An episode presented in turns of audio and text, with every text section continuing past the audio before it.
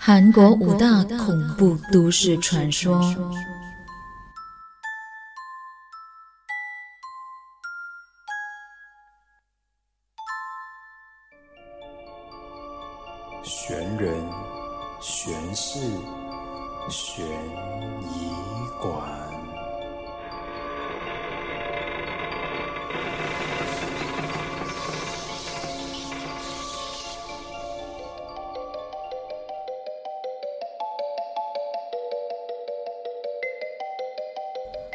到神人神事神医馆，我是馆主 Carmen。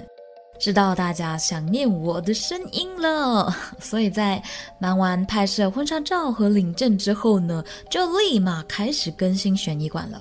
感觉停更好像也快有一个月多了吧？那话说这个月呢，很不简单，因为做了很多很多的事情，有在积极努力的减肥啦，然后也有特地到呃槟城去拍了一个婚纱照，然后选照片啦，自己做手捧花啦，找喜饼啦，注册领证啦，等等等等等等。总算呢，将结婚的前期作业都完成了。那接下来呢，就是等过大礼啊、出门啊、婚宴等等的这些传统仪式，这个才是最累人的。所以感觉啊，结个婚经历了不少啊，超级累的，但也算是一种甜蜜的负担吧。现在呢，只是希望可以快点结束。那好了，简单和大家 update 一下我的近况之后呢，就要进入这一集的重头戏了。话说这一集的主题呢，我觉得还蛮应节的，还蛮适合在农历七月的时候播出啊。我们这一集呢，就有韩国五大恐怖都市传说。之前的三季内容里面呢，馆主就有分享过大马的都市传说，之后也有泰国啊、日本啊。当时呢，就有收到一些听众的 feedback，是说，哎，也蛮喜欢听都市传说系列的，所以这一季呢，就为大家选来了韩国。那大家都知道。韩国的犯罪、悬疑，又或者是恐怖类型的电影、电视剧，都是很强的。不管是剧本、演员，还是说后置啊，整一个作品呢，都感觉很精致。不知道为什么，当我看到是韩国的都市传说，就会想起他们的电影制作风格，背后呢，也不自觉的会感觉到，嗯，有一阵凉意的感觉，开始有一点画面了。那事不宜迟，现在就带悬疑馆的听众朋友们，我们一起用听的去感受一下韩国五大恐怖都市传说。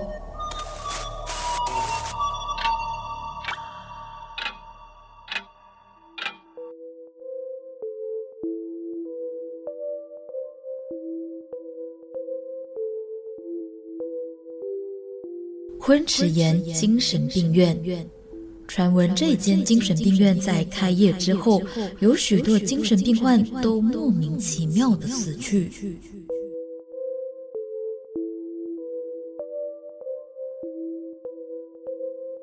有看过二零一八年上映的韩国恐怖电影《鬼病院》灵异直播的听众朋友，大概都知道这间。昆池岩精神病院吧，它曾被誉为韩国最灵异的三大凶宅之一。二零一二年，更与日本的自杀森林同时被美国的 CNN 列为世界七大恐怖禁地之一。想听自杀森林的朋友呢，可以重温第一季的第十集。二零一六年播出的著名韩剧《Signal》信号中登场的散热精神病院，以及二零一八年上映的爆红恐怖电影《鬼病院灵异直播》，就是以这个地方作为参考背景的。那说回这一间昆池岩精神病院，它的原名叫做南洋精神病院。我看到网上有人写是南洋精神病院，又或者是南营精神病院。它呢位于京畿道广州市中。处于深山之中的它呢，占地面积相当大，有足足三千三百三十六平。想从大马路进入这间精神病院的话呢，就一定得经过一条弯弯曲曲的小路。周围的环境相当的幽静，有一种与世隔绝的感觉。根据当地的市政府的说法是说，该医院是在一九八二年八月十一号获得建设批准，盖一座三层楼医院大楼，并于二十世纪九十年代初增建成两座的建筑，最后呢，在一九九二年十二月九号正式开业，可是却在一九九六年七月就关闭了，营业的时间只有短短的四年多。究竟这间昆池岩精神病院为什么营业不到四年就关门大吉了呢？坊间可是传出许多不同版本的灵异传闻，其中就以灵魂占据这一座精神病院最为人熟知。相传这个地方呢，在起精神病院之前，曾经是用来处决一些死刑犯的刑场。这些死刑犯人呢，死后在这里阴魂不散，不断的对精神病人下手，导致许多病患崩溃自杀，数目更是多达四十多位。此外，还有一名自称曾经是该院值班医师的人说，在半夜的时候，经常可以听到令人头皮发麻的悲鸣声。有传言就说，这些悲鸣声是精神病院内自杀的病患死后不甘愿。灵魂在病房内徘徊时发出的声响。更恐怖的是，有另一个传闻是说，院长在经营这个病院的时候，利用精神病患作为人体实验，甚至有虐待和性侵病患的说法，进而导致病患一个接着一个死亡。另外，也有谣传说，由于病院经营不善，院长走火入魔，与病患们一样选择了自杀。就在这些灵异传闻传出之后呢，吸引了越来越多的灵异探险者，尤其是 YouTuber 和一些灵探节目组闻风而至。在踏入2007年之后，更有多人带着摄像机到这个地方去试胆、去探灵。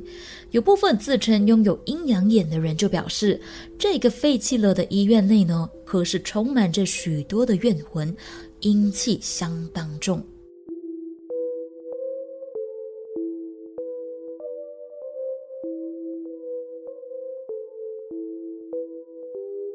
传说中的二零六号房和二一二号房。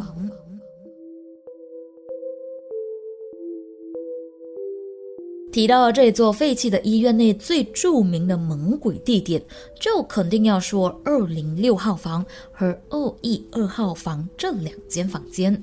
相传有病人在此自杀身亡，死后呢，灵魂不散的守在房间内，不让任何人进入。二零零七年，曾经有一群热爱凶宅探险的人就来到了这家精神病院。他们走进了院内后，发现只有二零六号和二一二号的房间是反锁的。令人感到毛骨悚然的是，二零六号房间的房门外面是没有门柄的，也就是说，里面和外面根本是上锁不到的。但是呢，他们就是无法开门进入。在好奇心的驱使下，有几名胆大的探险者就撞开了门，强行进入了房间。没想到身后居然就传出了“哐哐哐”的声音，把他们吓得落荒而逃。而二一二号的房门虽然有门柄，但是门却无故的从内反锁。难道里面真的是有东西，不想人进去打扰他吗？想到这，就有点起鸡皮疙瘩了。另外，还有一名曾经到那边探险的网友，将之前探险时拍摄的照片上传到论坛上。当时他们正在帐篷外煮泡面，结果有眼尖的网友就发现，在他们背后的窗户上，竟然有一只女鬼的头颅在看着他们。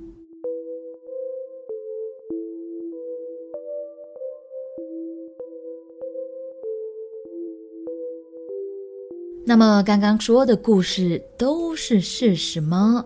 其实部分呢都是未获得证实的谣言啦。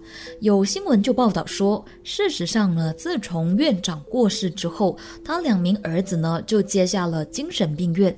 但是由于精神病院在一个没有自来水也没有污水处理设备的深山之中。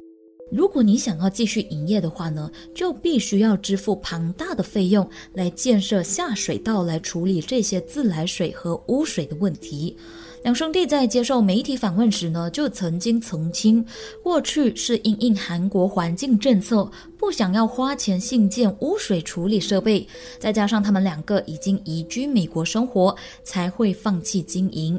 在将住院的病患全部都送到聋人精神病院之后呢，就只能任由这一栋建筑物荒废。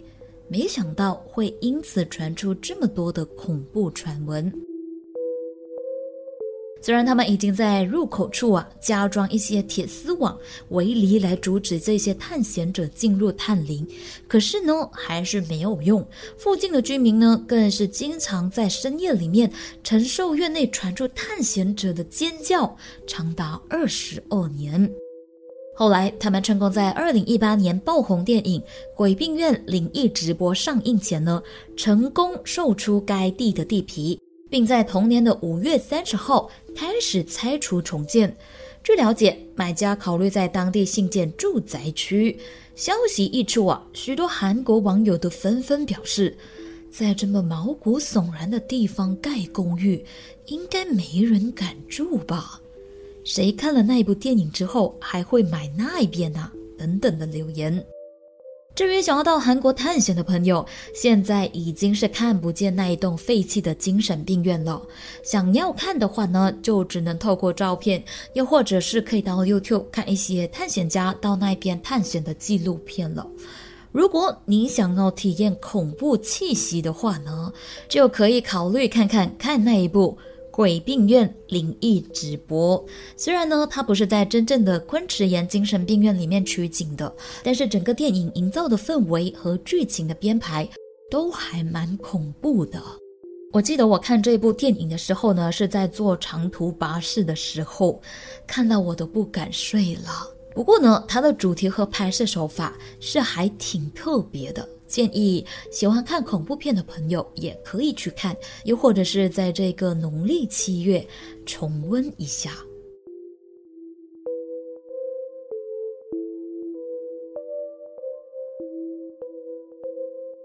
吃人普相 M 公寓。当你看见一个漂亮的女生带着一抹诡异的微笑在向你打招呼，并问你住在哪里的时候，千万不要回答，因为这不是你的艳遇来了，而是死神正在向你招手啊！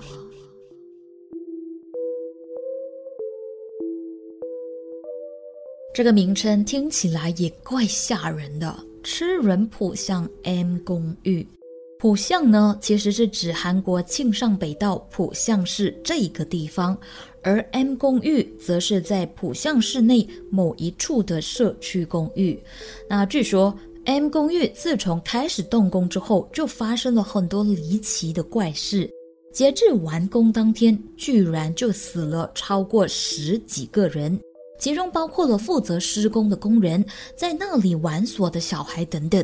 而最诡异的是，不管是小孩还是大人，他们的死因通通都是心脏麻痹。无独有偶的是，他们在死之前都在同一个地点遇到了一名漂亮的女生。那个漂亮的女生会主动向你打招呼，并问：“你住在哪里呢？”“我住在这里，非常高兴遇见你。”初次见面，请多多指教。之后就走掉了。死者的家属们都是这么说的。也就是说，这些死者在离奇死亡之前都遇过这名神秘的女子。即使当时发生了几起这样诡异夺命的事件，发展商并没有将她放在眼里，公寓还是继续施工。一年之后，拥有很多栋大楼的公寓社区终于完成。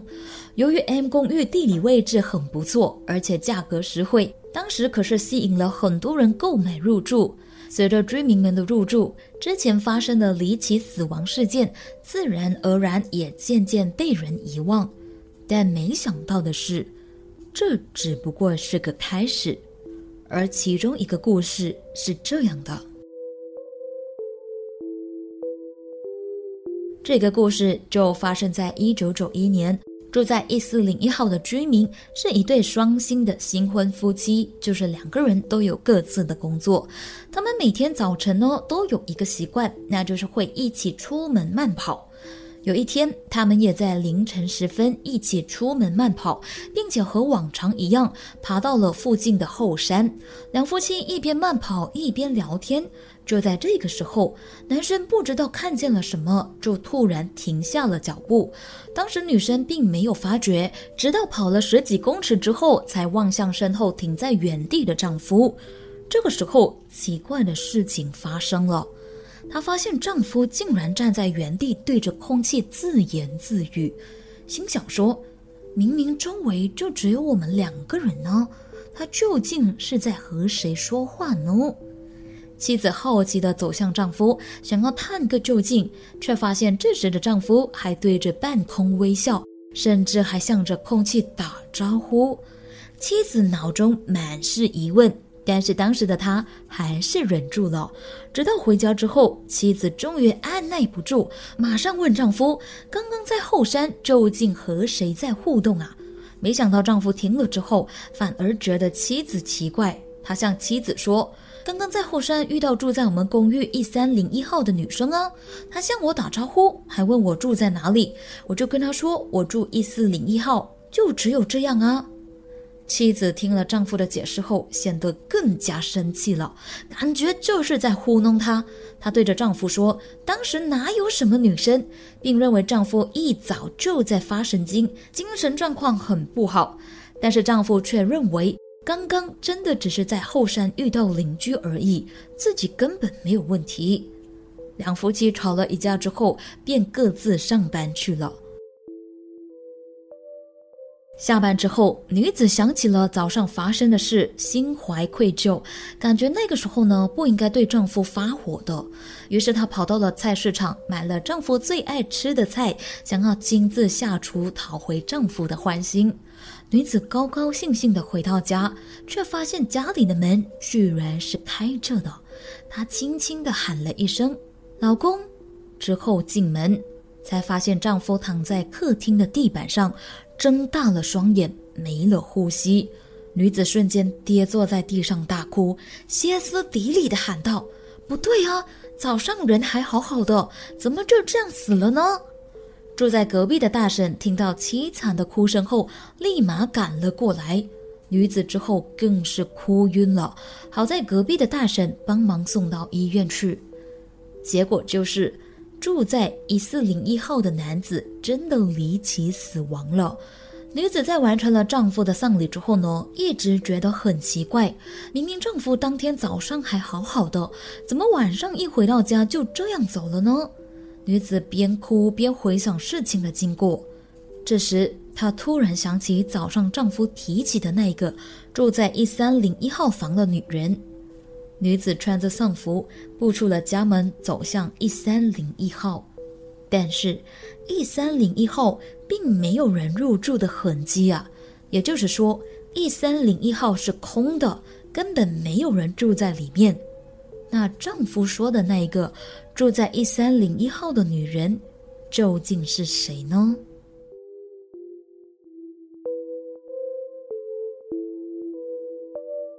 轮到你了。M 公寓的另一个恐怖故事：一对四十多岁的夫妻住在十二栋八零八号，夫妻两人的关系非常好，唯一的遗憾就是没有孩子。就在一四零一号房的男子死亡后的一个礼拜之后，这对四十岁的夫妻和往常一样，在房间边聊天边看电视。当两人准备上床睡觉的时候呢，丈夫突然对妻子说：“老婆。”我今天看见了住在一三零一号房的年轻女子，没想到她居然认得我。我跟她说我住在十二栋八零八号。丈夫过后笑笑的接着说：“奇怪，明明就只是互相打招呼而已，她怎么认识我呢？难道她喜欢我吗？” 这时，妻子似乎发现了什么，心想。啊，不是啊！住在一四零一号房的男生见到一三零一号房的女生之后就死掉了，而且一三零一号根本就没有人住。也就是说，根本没有这一个女人。丈夫看到的那一个到底是谁？想到这里，妻子的脸瞬间都发白了，还将这件怪事告诉了丈夫。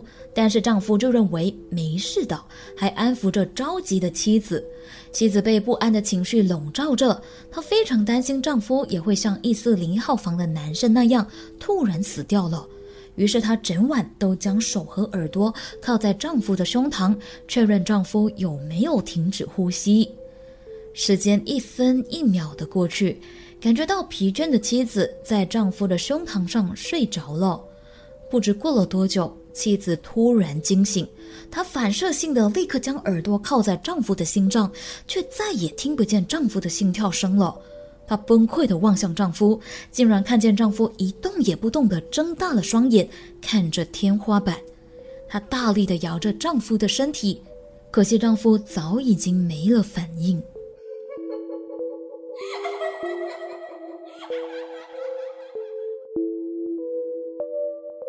以上就是网传关于浦项 M 公寓吃人的怪谈。韩剧《德鲁纳酒店》中呢，有一段就是在讲这个故事。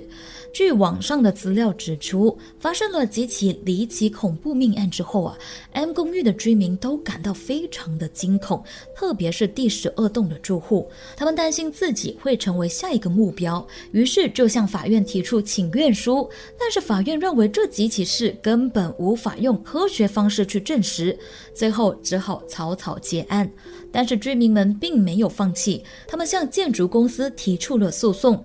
过了四年，也就是一九九五年，该建设公司终于将买房的钱都全数还给了第十二栋的居民，让他们全数撤出第十二栋公寓。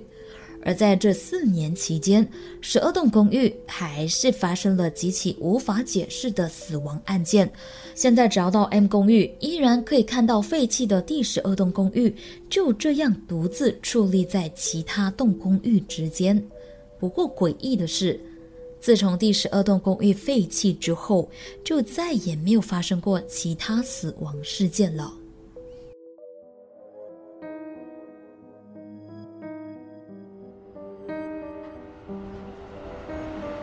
玉水站自杀事件，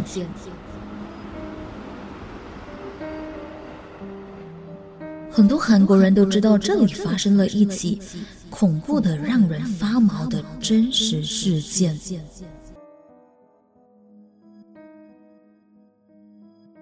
玉水站就位于韩国首尔特别市城东区玉水洞，是京原线和首尔地铁的橘色三号线铁路车站，同时也是首都圈电铁的转乘站。传闻在这个热闹繁华城市中的这个车站，存在着一个可怕。而且到现在依然还没有被解开的谜，更有漫画曾经将这个故事改编。故事是这样开始的：二零零九年二月十四号的情人节晚上，有一名男子独自在玉水站等候末班车。突然，他看见有一名女子披头散发，又弯着腰在月台上手舞足蹈。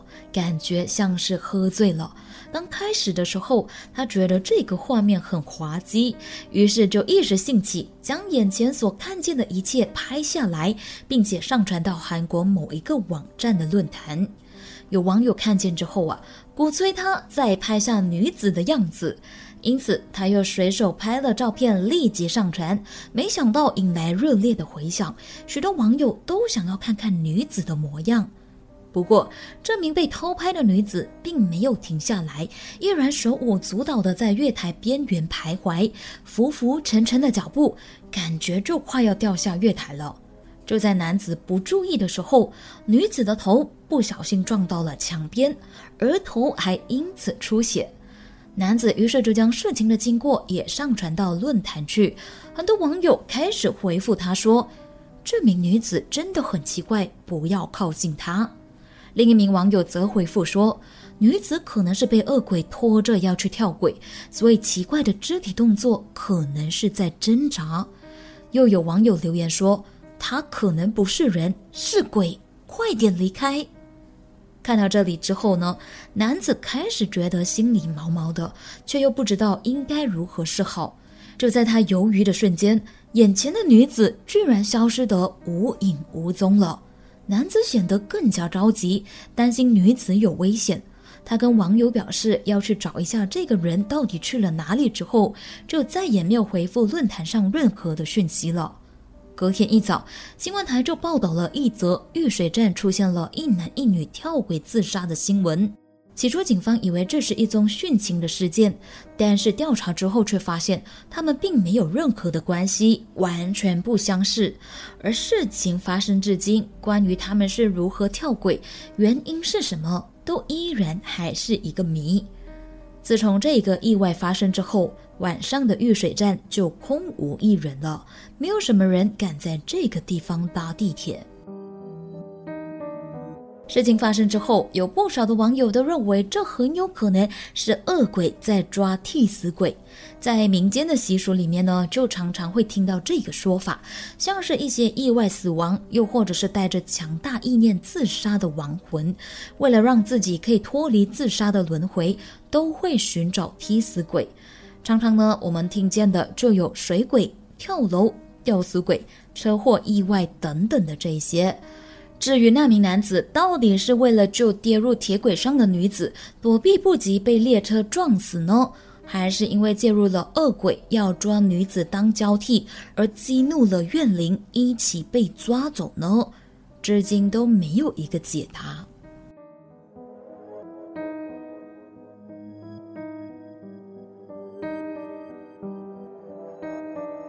三丰百货公司怪谈。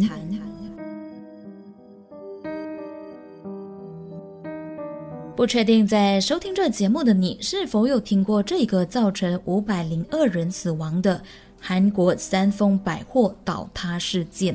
这里就先为大家简单科普一下这一起恐怖事故。一九九五年的六月二十九号，这栋当时被韩国誉为最著名、最富丽堂皇的三丰百货公司，在下午五点五十二分的时候，五楼突然传来一声巨响。一根柱子从天花板处裂开大缝，整个建筑物开始在天摇地动。过后，砰的一声，二十秒内，整栋百货公司一楼接着一楼的往下坍塌，地下的四层楼更全部被压在地下，场面相当触目惊心。当时，有的人被活活压死，有的人逃不出来。最后，这起意外造成五百零二人死亡，九百三十七人受伤。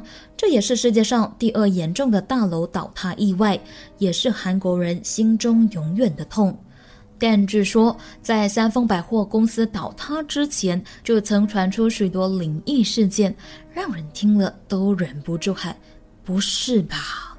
这里呢，馆主就和大家分享网上找到的三个灵异传闻。第一个。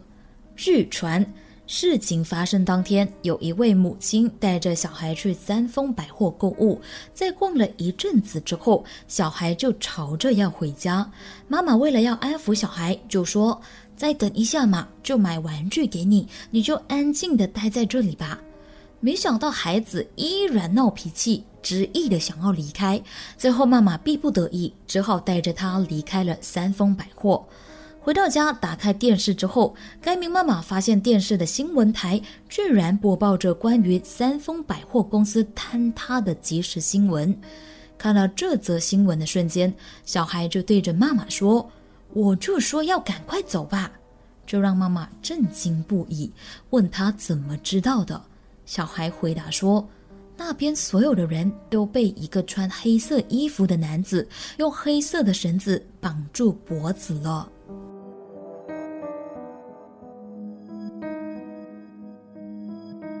第二个灵异传闻，这个故事来自于一名年轻的女子。就在三丰百货倒塌的当天早上，她就和家人约定好傍晚要去三丰百货逛街吃饭。就在他们准备前往三丰百货的路上，突然有一辆计程车拦截了他们。他们上车之后呢，就临时改换到另一家百货公司去。下车之后才知道三丰百货倒塌的消息。女子的父亲在下班前接到一通无声的电话，挂掉之后呢，就听见新闻快报，吓得他当时浑身冒冷汗。幸好一家人都平安无事。而这名年轻的女子回想起当天的情况，更直呼不可思议。她就说道。我当时是在毫无意识的情况下打开计程车的车门，坐上了计程车，还突然改变了目的地。等我们下车之后，计程车也瞬间消失在眼前。家人都认为是这辆计程车救了我们，相当神奇。而第三个灵异传闻，则是和三丰百货倒塌之后有关的。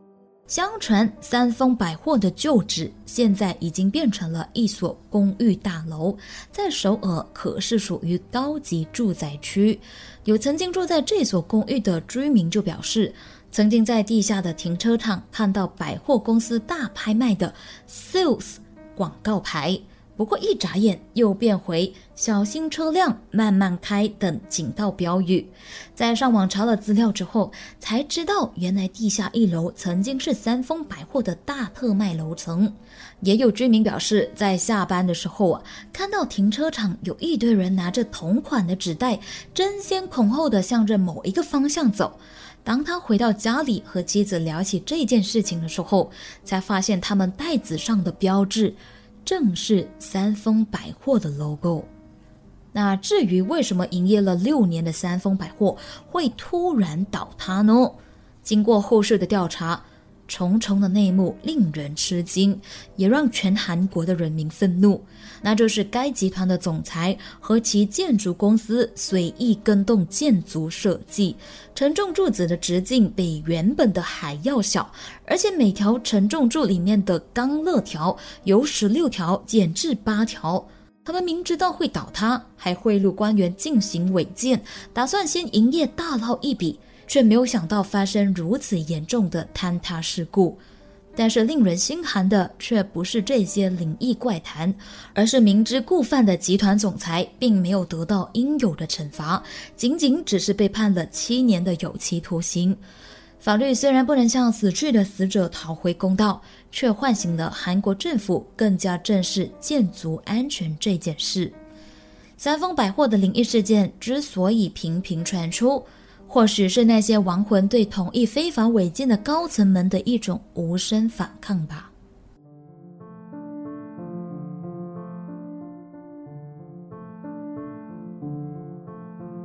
赢得凶宅，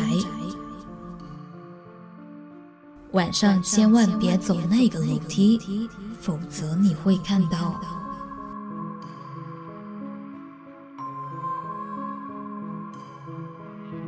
相信，如果说起鬼故事或者是一个灵异事件，大家第一时间想到的场景，可能都会是一些废弃的建筑，因为没有人气，又肮脏，又长满青苔，而且整个感觉就是阴森阴森的，像这个历史悠久的韩国著名闹鬼房子赢得凶宅那样。它位于韩国东南部庆尚北道的赢得军海边，而它的故事是这样开始的。据闻赢得凶宅是南北韩战乱时期死伤最惨重的地方，也就是俗称的六二五韩战。一九五零年，当时因为南北韩战乱，许多学生为了报效国家而纷纷投入军营，马上就被调派到赢得军海岸线来驻守。而敌人就是从这里登陆，开始进行攻击的。可怜的学生兵，有些根本连枪都不会拿，就被逼着要上战场，最后造成四百多人死亡，许多冤死的学生兵就被埋在了这个地方。战争结束多年之后。这个海岸线被开发成海水浴场，附近也有房子慢慢盖了起来，而这个赢得兄台就是其中一栋。原本以为人多变热闹，这里的阴森感就会慢慢的散去，但是在这里冤死的灵魂似乎还怀着很多心事，不想要离去。从此以后，便有许多的民众宣称自己在这里看到学生兵的灵体。据说这栋房子的主人换了一个又一个，从来没有人能够好好的常住下来，因为半夜会听到奇怪的声音和奇怪的影子。一直到一九八零年。有一对夫妇不理闹鬼的传闻，买下了这块土地，开了一间海产店。但由于生意冷淡，在几年之后就结束了营业，并移居美国。而这栋房子也因此被废弃成废墟。其实，英德凶宅还有一间地下室，而这个地下室也有一个可怕的故事。那就是当时有一名军官，因为无法和相爱又怀孕的女友分开，于是两人就选择在这里结束了他们的生命。就在这栋房子被废弃之后，传闻有一对巫师夫妇试图想要住在这里解决这里的灵异事件，但是住了几个月，就因为灵体们过于活跃而搬走了。也曾经有铁齿不相信鬼神的网友，在探访赢得废墟之后，便开始相信世界上有鬼了。更有曾经进入赢得凶宅的通灵人士表示，住在那一边的灵体足足有上万名。虽然不知道他们是如何统计出来的，但是说这个赢得凶宅是连巫师也怕的凶宅，应该也不为过。而这个地方在经过电视节目多次的报道之后，也吸引了相当好奇的年轻人去探灵。由于太多人去那边探险了，有人还贴心的为大家在墙上标上“体验仅往这里”的标语，引领大家进入屋内。一走进屋里，你会看到残旧不堪的楼梯和驱魔用的符咒。旁边还有人写上警告标语，提醒你一旦走进去，很有可能会看见什么不该看的东西。那边的周围都长满了青苔，而且杂草丛生。因为在海边的关系，每当傍晚时分，海风吹来的时候，从外观看起来还格外的阴森。曾经有零探的电视节目到现场进行拍摄，摄影机进到屋里面的时候，居然异常的自动关机。也有一些人在进入探险的时候，利用手机的人脸自动侦测功能，竟然录下了手机不断侦测出有人脸的迹象，让人看完都毛骨悚然。另外，有不少的巫师在进入这间凶宅之后呢，都一再的交代好奇的人，千万不要进去。所以还是那句话啦，互相尊重，互不打扰。为了自己的人身安全，就算有多好奇，我们听听故事就算，还是别去打扰他们吧。